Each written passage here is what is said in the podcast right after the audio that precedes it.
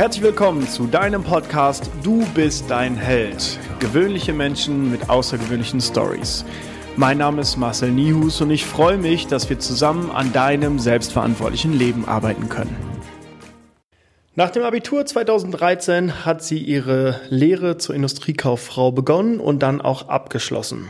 2016 war sie Teil des Robinson-Teams für ein halbes Jahr und ist dann von Stadt zu Stadt zu Stadt zu Stadt gezogen. Und heute wohnt Lena Wiesemann wieder im schönen Sauerland im Kleinstädtchen Neuenrade und ist Teil des Teams der MN Fitness Lounge. Und ich freue mich sehr, dass wir beide heute hier sprechen. Hallo, Lena Wiesemann. Hallo. Lena, wir beide kennen uns jetzt, aber die Zuschauer kennen dich noch nicht. Erzähl uns doch erstmal, wie es dazu gekommen ist, dass du als Industriekauffrau im Sportbereich angefangen hast zu arbeiten. Okay, äh, spannende Frage direkt am Anfang. Ähm, ich war tatsächlich in meinem Abi und wusste wie so viele überhaupt nicht, was ich machen soll. Und ähm, habe mich dann unter anderem für eine Stelle als Fitnesskauffrau beworben und als Industriekauffrau. Und ähm, habe dann für die Industriekauffrau relativ schnell eine Zusage bekommen. Und äh, dann war für mich die Frage, okay, Fitnesskauffrau oder gehst du lieber in die sichere Industrie? Ich wusste aber eigentlich immer, dass mein, also mein Herz hat immer dafür geschlagen, dass ich Menschen motiviere, etwas zu tun und dass ich äh, Menschen eine Freude bereite.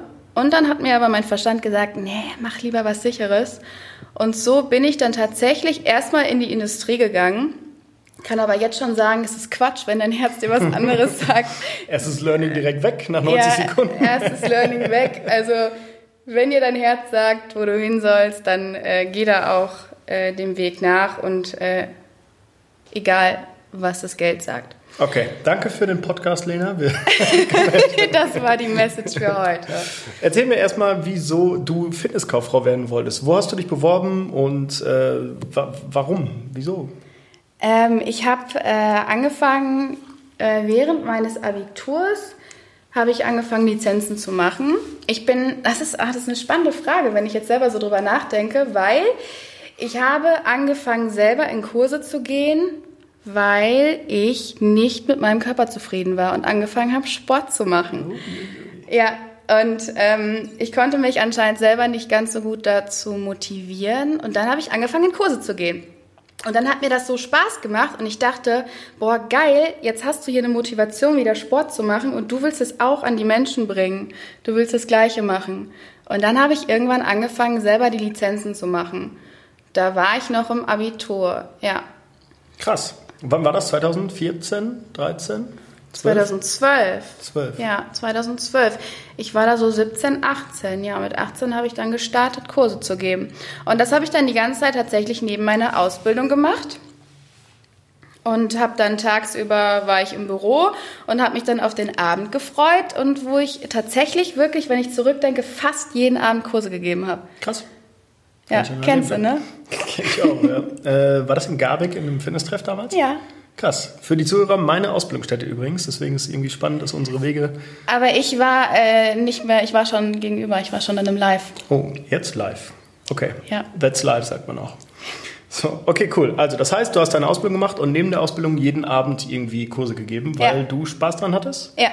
Okay. Und was ist dann passiert nach deiner Ausbildung? Nach meiner Ausbildung wusste ich dann, okay, Hauptsache raus aus dem Büro also dieses vor dem Bildschirm stumpf sitzen, ich weiß nicht. Irgendwie wusste ich, das ist überhaupt nichts für dich und dachte dann, hm, ich mag relativ gern die Sonne. Ich mag es relativ gerne, Sport zu machen. Und äh, ja, wie wäre es denn, wenn ich irgendwie auf einem Schiff oder da, wo andere Urlaub machen, Kurse gebe? Und dann habe ich mal so ein bisschen gegoogelt, habe mich noch bei, auf der AIDA beworben. Und dann ging es aber zu Robinson. Und dann ging es auch relativ schnell los. Also ich habe im Januar meine Ausbildung abgeschlossen und März war ich schon im Robinson Club Playa Granada in Spanien, den es nachdem ich da war jetzt nicht mehr gibt. ja, ist die Frage, ob es jetzt an dir liegt. So. Ähm, cool, sehr gut. Äh, geh mal zurück in deine Ausbildung. Wie hast du dich während der Ausbildung gefühlt? Gab es da schon so Schlüsselmomente, wo, so, wo du so gesagt hast, boah, warte mal, jetzt Büro, das ist zwar alles irgendwie sicher, aber bockt mich überhaupt nicht?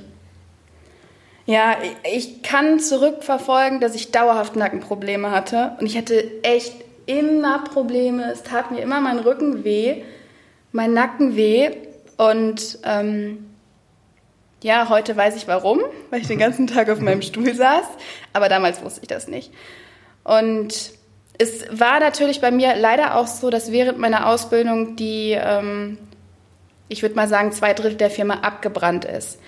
Und Stimmt. das ist direkt nach einem Jahr passiert und so, ja, ist natürlich da alles ein bisschen eingefahren und hat sich alles etwas verändert.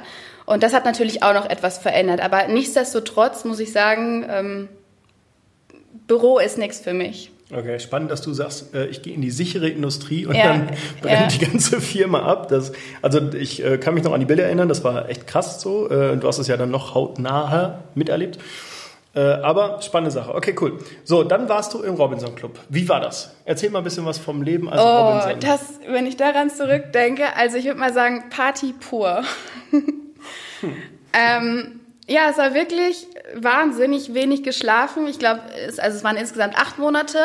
Wahnsinnig wenig Schlaf, sehr viel Alkohol, sehr viel Sport, ähm, super heiß und ja, äh, ich weiß gar nicht, wie ich das in Worte fassen soll. Es war sau anstrengend und sau geil. Also ich habe da täglich schon oft meine drei, vier Kurse gegeben und wenn du dann so ein Cycling, Deep Work und dann noch irgendwie einen Intervallkurs hast, dann freust du dich eigentlich aufs Bett, musst aber dann noch zur Bar, weil du hast nämlich Bardienst. Das heißt, du musst jeden Abend bis 12 Uhr die Leute, die Gäste bespaßen. Krass. Und musst den Clubtanz tanzen, musst bis 12 Uhr tanzen. Und dann hast du im schlechtesten Fall morgens um 7 Uhr wieder Frühstücksdienst und brätst die Spiegeleier. Krass. Und stinkst nach Fett. Gibst dann deinen nächsten Cyclingkurs, macht dann auch nichts mehr aus. Oh, scheiße. Okay, krass. Äh, du warst dann acht Monate da äh, und hast eine intensive Zeit erlebt irgendwie. Ähm, wie sah es da aus mit deinem Privatleben? Also du warst halt in der Ausbildung erstmal, 40 Stunden nehme ich an mit Berufsschule. Dann hast du jeden Abend irgendwie noch Kurse gegeben, was ja im Endeffekt auch nochmal 15 Stunden die Woche waren. Mhm. Ähm, wie war das mit dem Privatleben auch dann, wo du zu Robinson gegangen bist? Also Privatleben ist da gleich null. Ich habe mir ein Zimmer geteilt, was ungefähr, boah, ich weiß nicht, wenn es überhaupt 10 Quadratmeter waren. Es standen zwei Betten drin, ein Schrank und das war's.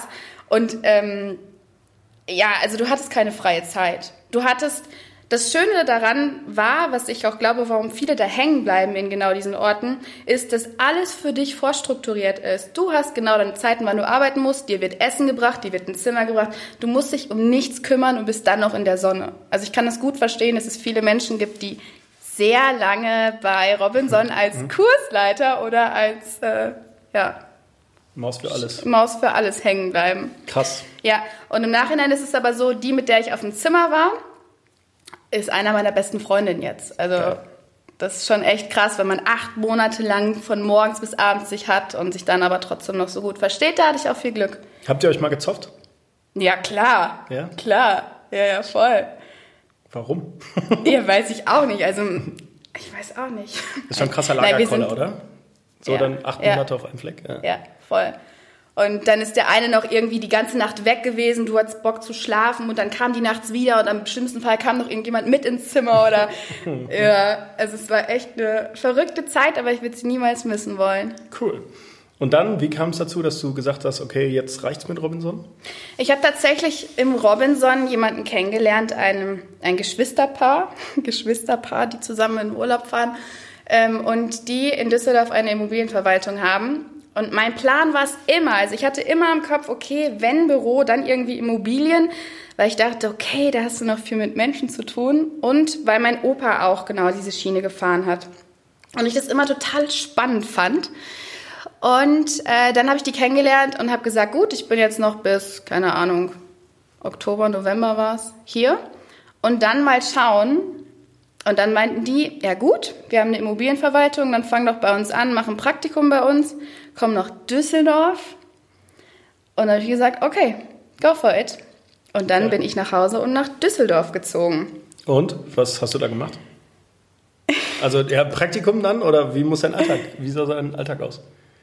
Ehrlich gesagt waren das die schlimmsten drei Monate meines Lebens, glaube ich. Ups. Wenn die, wenn die ehemalige Chefin jetzt zuguckt, Viele Grüße, das muss sie jetzt sagen. Ja, wir müssen den Podcast ein bisschen spannend gestalten.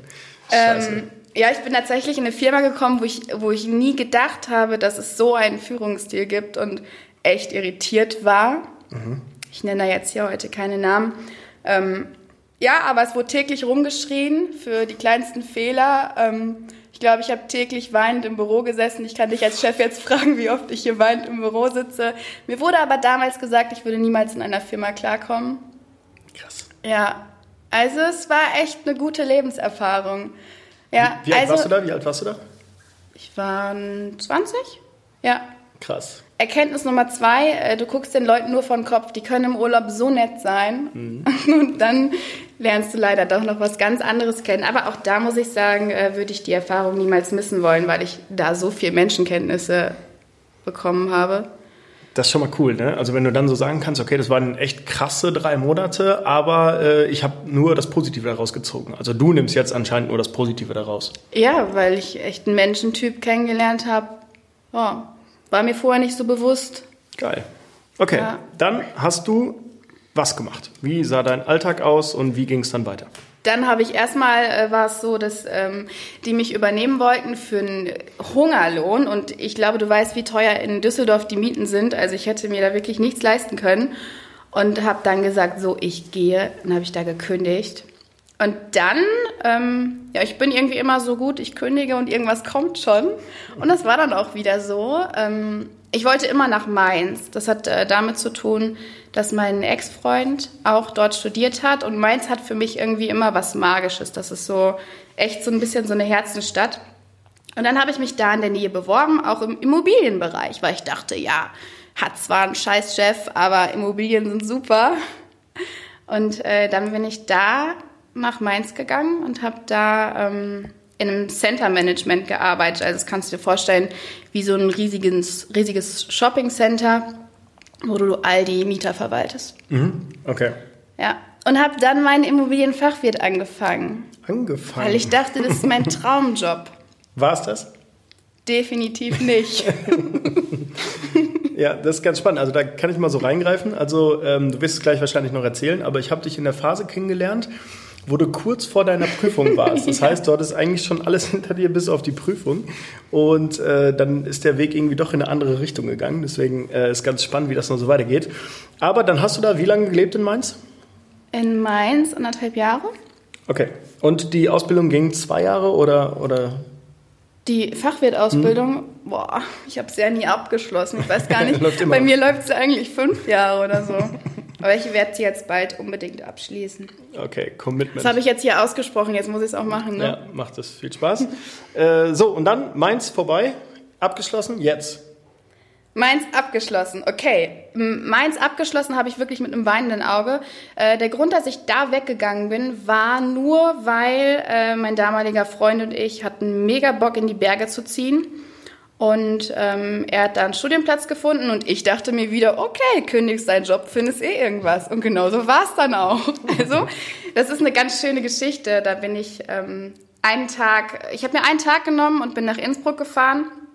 Und da äh, dachte ich, okay, also ich dachte erstmal gar nichts eigentlich. Und zwar hatte ich da nämlich ein Vorstellungsgespräch in einer Firma durch meinen alten Chef, weil der alte Chef äh, einen Bekannten hatte da. Okay, ich hatte ein Vorstellungsgespräch sicher und in der Immobilienverwaltung logischerweise haben die auch Wohnungen. Macht Sinn. Und dann hatte ich auch noch eine Wohnungsbesichtigung an diesem Tag. Also ich bin einmal von Mainz nach Innsbruck gefahren und bin mit einer Zusage für einen Job und einer Zusage für eine Wohnung nach Hause gefahren und dachte mir, okay, dann soll das jetzt auch so sein. Ich fahre mal nach Innsbruck und zieh mal dahin. Geil. Ja. Äh, da habe ich noch einen, ähm, einen kleinen Witz. Ja. Ja treffen sich zwei Prostituierte. Sagt die eine, Mainz ist ein Drecksloch. Mhm. Ja, sagt die andere, ja. Mainz auch. Habe ich noch nie gehört, den Witz. Nee? Okay, ja. gut, dann jetzt. Okay, also Innsbruck, Zusage, Job, Wohnung und dann bist du da hingezogen. Ja, w wann genau. war das? Äh, gib mal einen kurzen Horizont. Das war 2018. Mit Ende einem 2018. Freund zusammen, ne? Ja. Und dann? Dann haben mein Freund und ich relativ schnell gemerkt, dass wir wenn wir zusammen wohnen, uns ziemlich auf die Nerven gehen. Wir mögen uns sehr gerne, aber wir haben uns äh, ja also auf engem Raum, haben wir festgestellt, okay, wir haben ganz andere Ziele, ganz andere Visionen im Leben und irgendwie passt es nicht zu dem, was wir im Leben erreichen wollen. Und haben dann entschieden, okay, wir trennen uns jetzt hier und ich bin dann wieder ins Sauerland gegangen, in die Heimat. Ja. Wo ich überhaupt nicht hin wollte, nie. Ich dachte, niemals gehe ich zurück nach Neunrade, nie in meinem ganzen Leben. Das Spannende ist, dass ähm, du irgendwie über Social Media von mir gehört hast, dass ich in Neunrade was aufmache. Und ähm, du hattest ja vorher im Sportbereich gearbeitet und du hast mich gekannt, ich dich aber irgendwie nicht. Und äh, dann haben wir uns daraufhin haben wir geschrieben erst und dann hast du so geschrieben, du Marcel, jetzt mal ganz ehrlich, das, was du da aufbaust und die Idee und die Vision und so, da habe ich richtig Bock drauf. Aber leider wohne ich in Innsbruck. Ja. Ich so, ja, okay, das, so ist das Schicksal, aber vielleicht treffen wir uns ja irgendwann nochmal, laufen wir uns ja irgendwann nochmal über den Weg. Und ich glaube, ich weiß nicht, vier Wochen später oder so hast du mir geschrieben, mhm. du... Äh, ich glaube, es war nur eine Woche später. eine oder Woche vielleicht später. nur vier Tage später. I don't know. Auf jeden Fall hast du dann so gesagt, du, ähm, da hat sich ein bisschen was geändert. Können wir vielleicht doch nochmal sprechen? Ja. Ja, und dann hatte ich meinen ersten richtigen Kontakt mit neuen Rade. Also ich bin früher, äh, bin ich hier immer über die Straßen gelaufen und habe Dummzeug gemacht, aber äh, weiß ich 15 Jahre nicht. Und dann meinen ersten Kontakt hatte ich mit dir in Neunrade. Und zwar war es irgendein Abend unter der Woche, ich vermute Dienstags, weil ich Dienstags meistens in Balve war. Und ähm, dann habe ich gesagt, okay, wollen wir uns treffen und irgendwo einen Kaffee trinken gehen? Ja, klar, gerne und wir haben nichts gefunden, wo wir einen Kaffee trinken konnten. Das heißt, es gab irgendwie um diese Uhrzeit abends, um, bei Regen und keine Ahnung, gab es keinen Ort, wo wir einen Kaffee trinken konnten, mhm. bis auf die Kneipe, Pizzeria, Pommesbude nebenan wo wir dann einen Kaffee gekriegt haben, der Wirt aber echt komisch geguckt hat, warum wir denn kein Bier trinken würden. Und das war meine erste Erfahrung mit Neunrade. Sportler? Ja, ehrlich. Naja, das war, ja, das war meine erste Erfahrung mit Neunrade. So, dann haben wir gequatscht. Ja, ganz spannend. Und wenn ich, äh, was ich noch da gerne zu sagen möchte, ist, was auch ganz spannend ist, dass ich mich erinnere, wie ich bei Robinson, ähm, Robinson hatte eine riesige Kursfläche im Freien. Außenrum waren die Palmen, es war super heiß, es war draußen. Ich habe gerade irgendwie eine Stunde Deep Work gegeben, war super fertig, lag auf diesem, äh, auf diesem Podest, wo du die Kurse gibst und dann hat mir eine Teilnehmerin vorher kurz erzählt, ja, sie hat Pain, Pain-Free gemacht Ach, und ähm, das ist so cool und so. Und da, an diesem Moment habe ich an dich gedacht und dachte krass. so, krass, was der macht. Und ich finde es so äh, verrückt, wie sich dann, dann im Leben das fügt, dass man sich dann irgendwann wirklich krass. trifft, ne? wo wir uns stimmt, gar nicht kannten. Ja, stimmt. Also Pain-Free, Pain-Free Fascia äh, war ein Konzept, was ich mit zwei damaligen Kommilitonen gegründet habe, 2015 im Sommer. Äh, ging um Faszientraining im äh, Sportbereich, im, im Kursbereich. Und ähm, wir haben das tatsächlich sehr schnell, sehr groß bekommen. Aber weil wir drei Alpha Typen waren, haben wir uns dann fürchterlich in den Köpfen gehabt und äh, ich bin dann 2017 wieder raus, habe meine Anteile verkauft, äh, so als Hintergrund. Spannend, sehr ja, spannend. Finde ich auch spannend. Und noch viel spannender finde ich dann eigentlich, wie es sich dann auch äh, gefügt hat, was du gerade schon gesagt hast, wie eigentlich so weiß ich nicht, wie so ein Zufall. Ich wusste die ganze Zeit immer, okay, eigentlich liegt dein Herz im Sport. Ich habe in Mainz, als auch in Düsseldorf, als auch in Innsbruck immer abends Kurse gegeben, weil das war mein Ausgleich. Und ähm, wie, sich, wie ich eigentlich die ganze Zeit immer wusste, okay, eigentlich willst du Menschen motivieren, eine Freude machen. Und äh, wie dann du in meiner Heimatstadt das aufmachst. Also ich weiß nicht, manchmal finde ich... Äh, komische Zufälle oder Schicksal oder was auch immer. Ja, so cool. Ja, dann Gründungsphase. Ich glaube Mitte Januar äh, 2019 dann waren wir, haben wir schon angefangen, äh, so zusammen zu arbeiten. Ähm, ich durfte dich als Trainerin ausbilden komplett. Also wir haben dann irgendwie jeden Tag da abgehangen und, und äh, dir Fachwissen vermittelt. Und dann ging schon los mit Vorverkauf und Co. Ne? Dann warst du schon dabei. Ja, verrückte Zeit. Krass. Ja, Jahr her. Jetzt haben wir Januar. So, und jetzt? Und jetzt? Spannende Frage. Ähm, ja, ich bin gerade, was ich vielleicht noch über mich erzählen könnte, dass ich gerade eine Ausbildung zum systemischen Coach oder systemischer Coachin sage. Sagt man Coachin? Coachin sagt Coachin, man tatsächlich, Coachin. ja. Ja, äh, mache. Ich glaube, ich habe mich falsch ausgedrückt. Ja, was ich äh, sehr spannend finde. Ähm, ja, wo ich auch einfach, also für mich intrinsisch ich will Menschen eine Freude machen. Ich will, äh, dass die Menschen auf ihre Lösung finden, wenn es äh, kommen, wenn es ein Problem gibt, wenn es einen Konflikt gibt. Und ja, dafür einfach für ein bisschen mehr Liebe und Glück auf der Welt sorgen. Boah, ich sehe hier Blümchen im Raum, Blümchen und Herzen ja. gerade hier rumschwirren. Okay, das finde ich einen coolen Ansatz. Also du bist halt jetzt äh, seit einem Jahr Mitarbeiterin in der Imman Fitness Lounge und halt so das Goldmädchen. Ne? Also du rennst hier rum und strahlst und willst den Menschen irgendwie was Gutes tun. Woher kommt das, dass du so das Gefühl hast, ich muss anderen Menschen was Gutes tun? Ja, das ist eine spannende Frage. Ehrlich gesagt habe ich mir die letztens noch gestellt. Und zwar, ich glaube, seit ich 17, 18 bin, habe ich dieses Gefühl in mir und ich kann es nicht erklären. Das ist ganz spannend. Also das ist so ein Drang, was zu geben und ich kann nicht erklären, wo der herkommt.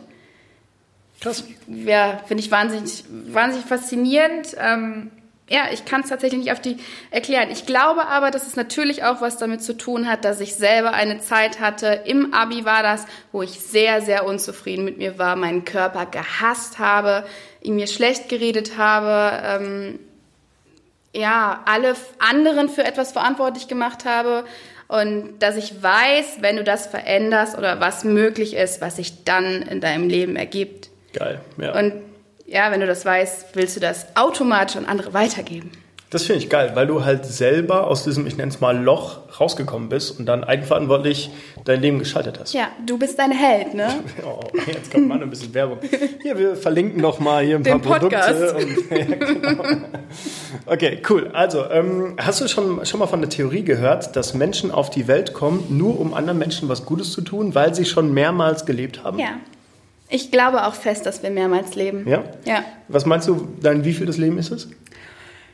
Oh, das ist eine Frage, die würde ich gerne beantworten können. Die kann ich dir leider nicht nee. beantworten. Nee. Was glaubst okay. du denn, wie viel das Leben? Das ist eine gute Frage. Ich, also ich habe mich da noch nicht so viel mit befasst. Ich glaube auch, dass wir mehrmals leben.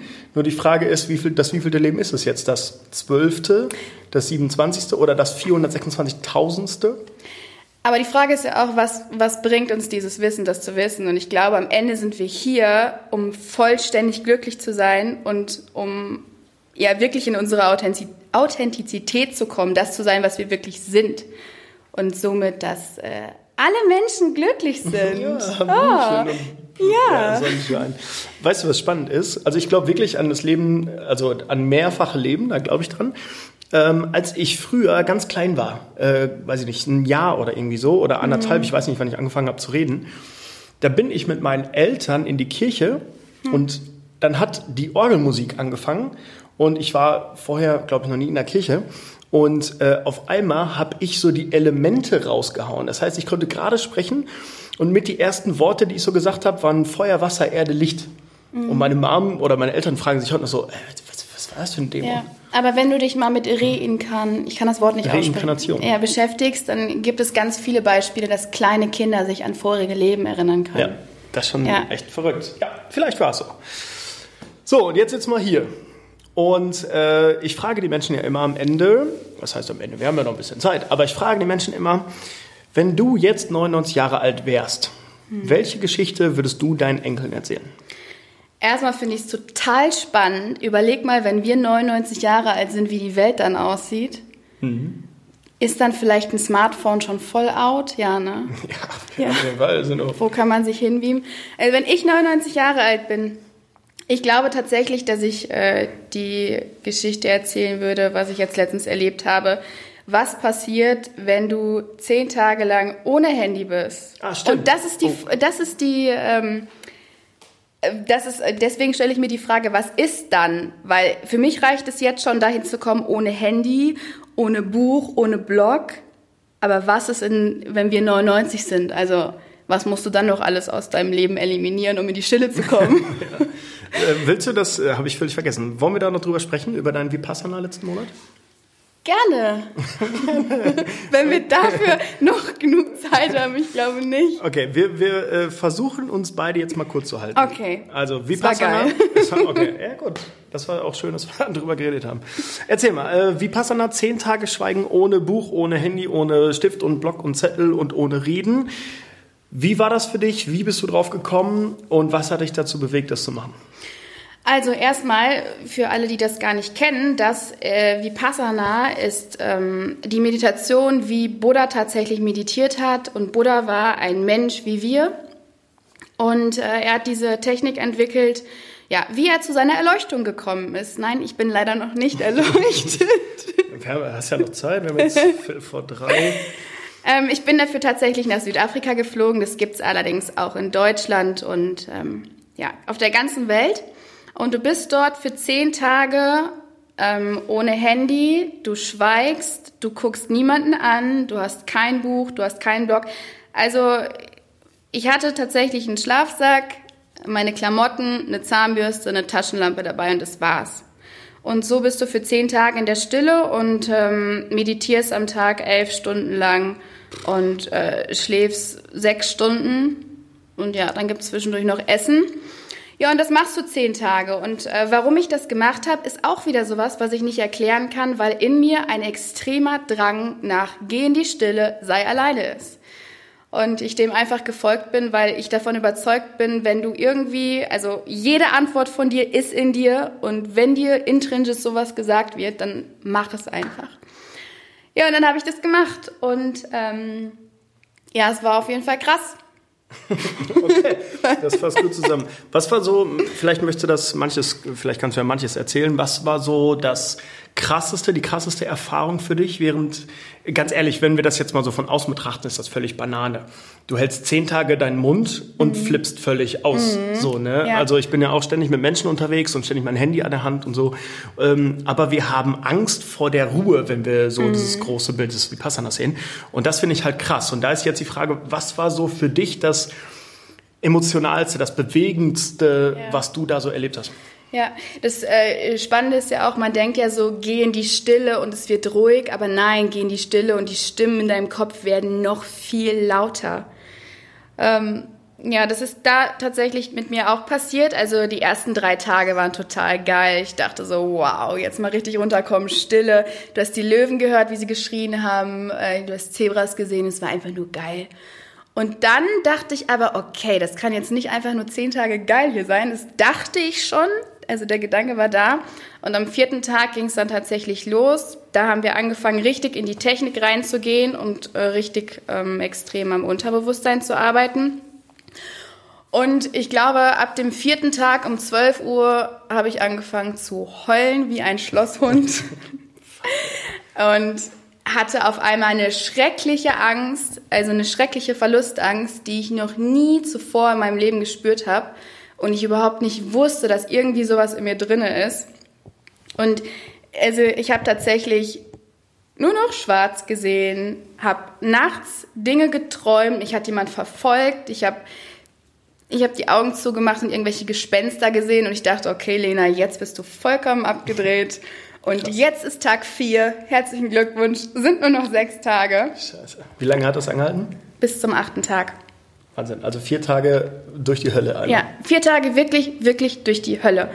Ähm, und dann am siebten Tag dachte ich, Scheiße, ich halte es nicht mehr aus. Das ist doch nicht normal, dass es mir hier so schlecht geht. Weil meine ähm, meine Erwartung von diesen zehn Tagen war ja, wow, du bist danach sowas von glücklich und alles wird super und du kommst, es werden die geilsten zehn Tage überhaupt und du bist voll entspannt. Und dann dachte ich mir am siebten Tag so, Lena, was ist mit dir? Dir geht's wirklich richtig schlecht. Und was tust du jetzt? Und dann bin ich zu meinem Lehrer gegangen, weil wir täglich äh, für fünf Minuten mit unserem Lehrer sprechen konnten, wenn wir irgendwas auf dem Herzen hatten.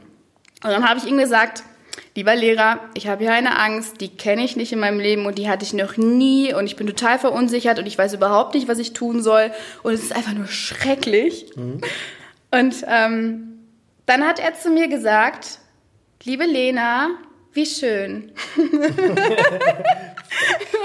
ist ja genau das, was du hören willst in ja. Moment.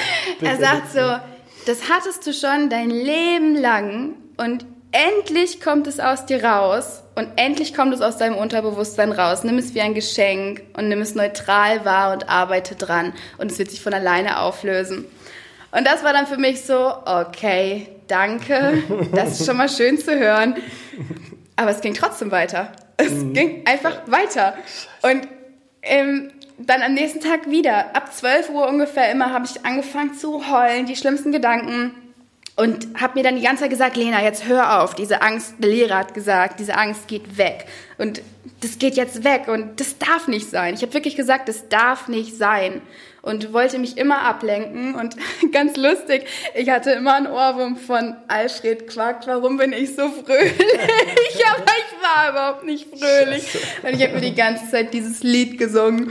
Und ich durfte ja gar nicht singen, das auch keinem erzählen. und dann ähm, bin ich am nächsten Tag wieder zu meinem Lehrer, habe gesagt, also diese Angst ist so schrecklich und ich will die nicht haben und sie ist immer noch da und ich will jetzt, dass es mir gut geht und die Tage hier genießen und die Meditation richtig machen. Und dann sagt er zu mir, also dieser Lehrer für mich sehr, sehr weise, ganz wenige Worte und genau das Richtige, sagte einfach nur, Lena, du machst einen großen Fehler, du willst immer glücklich sein, aber das ist nicht die Realität. Krass. Nimm es jetzt an, schau dir doch oh, mal deine wow. Angst an, sei ganz objektiv und dann ist alles gut. Krass. Und es, ja, es war für mich echt weltverändernd, weil ich glaube mittlerweile, oder ich, ja, ich glaube, ich weiß es. Ich glaube, ich weiß es auch gut. Dass egal was wir haben, du bist nicht diese Angst, du bist nicht das Gefühl, nimm es extrem objektiv wahr und es verschwindet wieder. Peng. Krass, ja. Würdest du sagen, dass du in dieser Zeit so eine, äh, so eine Art depressive Verstimmung hattest? Ja, voll. Ja. ja.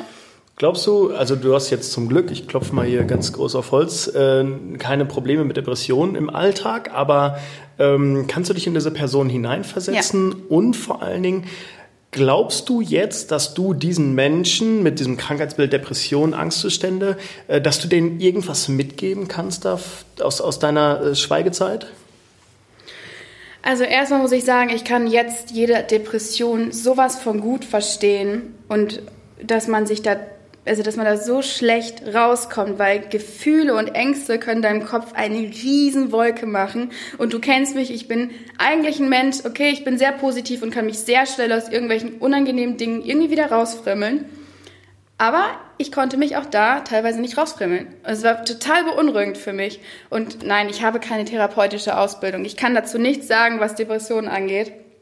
Aber ich glaube, dass dieser Ansatz, alles objektiv wahrzunehmen und neutral wahrzunehmen und mich nicht damit identifizieren. Unser Lehrer hat immer gesagt, no I, no me, no mine. Das, was da ist, das bin nicht ich. Mhm. Das ist ein Gefühl, das ist eine Angst, aber das bin nicht ich.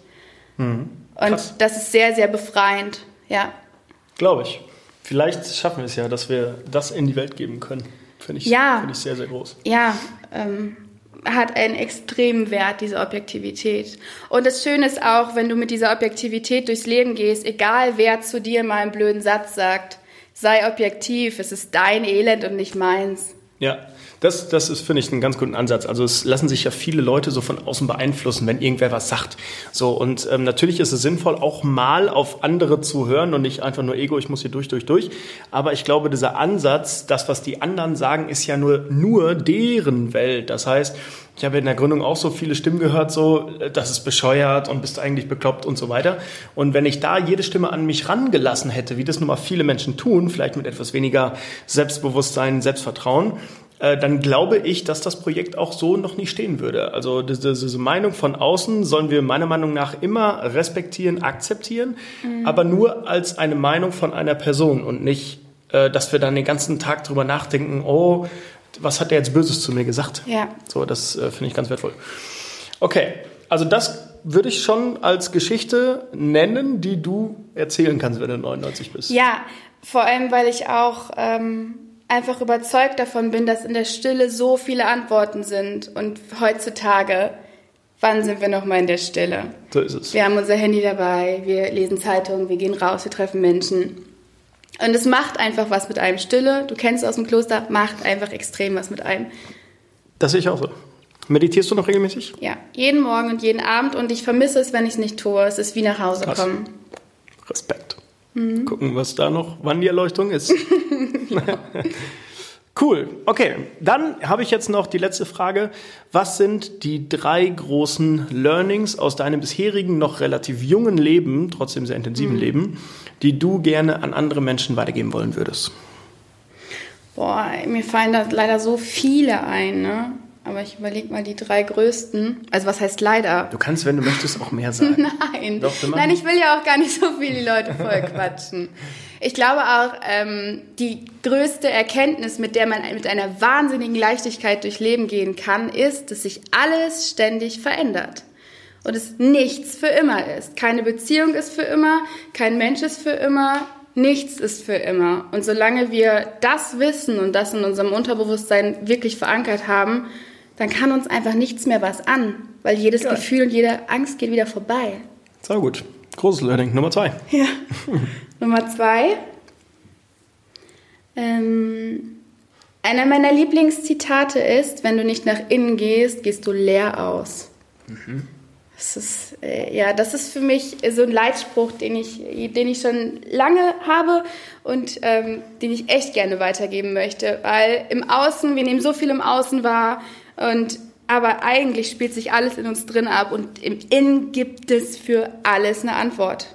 Horch einfach nur mal rein und hör drauf. Vielleicht auch mal ein bisschen länger als zwei Minuten, ne? So manche sagen so, ja, ich habe jetzt zwei Minuten geatmet, meditiert, jetzt äh, bringt Aber mir nichts. Auch das ist okay. Auch das ist okay. Ich konnte vor meinem Vipassana konnte ich auch nicht länger als zehn Minuten meditieren. Jetzt ist es so, ich sitze da und denke, ich habe fünf Minuten meditiert, auf einmal ist eine halbe Stunde rum. Es ist ja. so richtig ankommen und das ist ein Weg und äh, ich finde vor allem auch Weisheit verurteile dich selber niemals. Niemals Selbstverurteilung. Da hat wirklich niemand was von, du am allerwenigsten. Und auch nicht, wenn du nur zwei Minuten meditierst. Das ist super. dann, dann, sehen wir jetzt das mal als Learning Nummer zwei. Hast du noch was? Ähm, ein Learning habe ich von meinem Papa, ähm, was ich einfach, ja, auf, was einfach auf alles zutrifft und das heißt im Leben alles im Maß. Das ist ein, äh, ein, ein, auch ein Leitspruch für mich. Das passt immer und sobald wir etwas übertreiben, ist nicht so geil, sobald wir untertreiben, ist nicht so geil und alles in einem guten Maß und du hast ein geiles Leben. Geil. Sehr, sehr groß. Ich glaube, wir könnten jetzt noch viereinhalb Stunden so ja. weiter philosophieren, aber vielleicht eine Flasche Wein dabei und dann hört das hier auch nicht mehr auf. Aber wir haben unsere Zeit jetzt erreicht und deswegen äh, brechen wir hier und heute jetzt ab. Vermutlich sprechen wir einfach in, in einem halben Jahr nochmal. Da bin ich ja dann auch schon erleuchtet. Du bist auch schon erleuchtet, ja. Vielleicht können wir gleich nochmal. Nee, okay, ja, cool. Also, äh, ich fand es sehr, sehr inspirierend. Also, ich kenne die meisten äh, Sachen kenne ich ja von dir, weil wir jetzt schon ein Jahr zusammenarbeiten.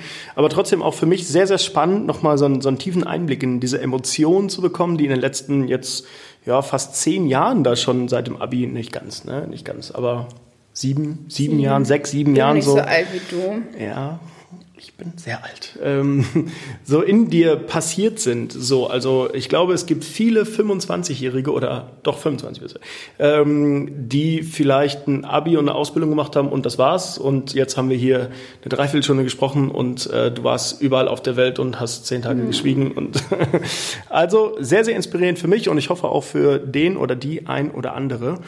Und deswegen, äh, Lena, vielen, vielen Dank für den Input und ich hoffe, wir haben noch hier eine schöne, lange Zeit zusammen. Danke auch. Bis dann. Tschüssi. Tschüssi.